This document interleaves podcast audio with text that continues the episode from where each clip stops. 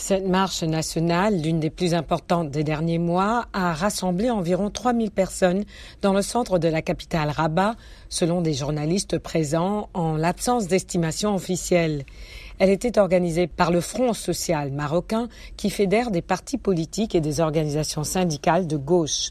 Le peuple veut la baisse des prix, le peuple veut faire tomber le dépotisme et la corruption, scandaient les manifestants. Nous sommes venus protester contre un gouvernement qui incarne le mariage de l'argent et du pouvoir et qui soutient un capitalisme monopolitique, a déclaré le coordinateur national du Front social marocain, Younes Ferrachine. Maroc est revenu au niveau de pauvreté et de vulnérabilité de 2014 à cause de la pandémie de Covid-19 et de l'inflation, selon une note récente du Haut Commissariat au Plan.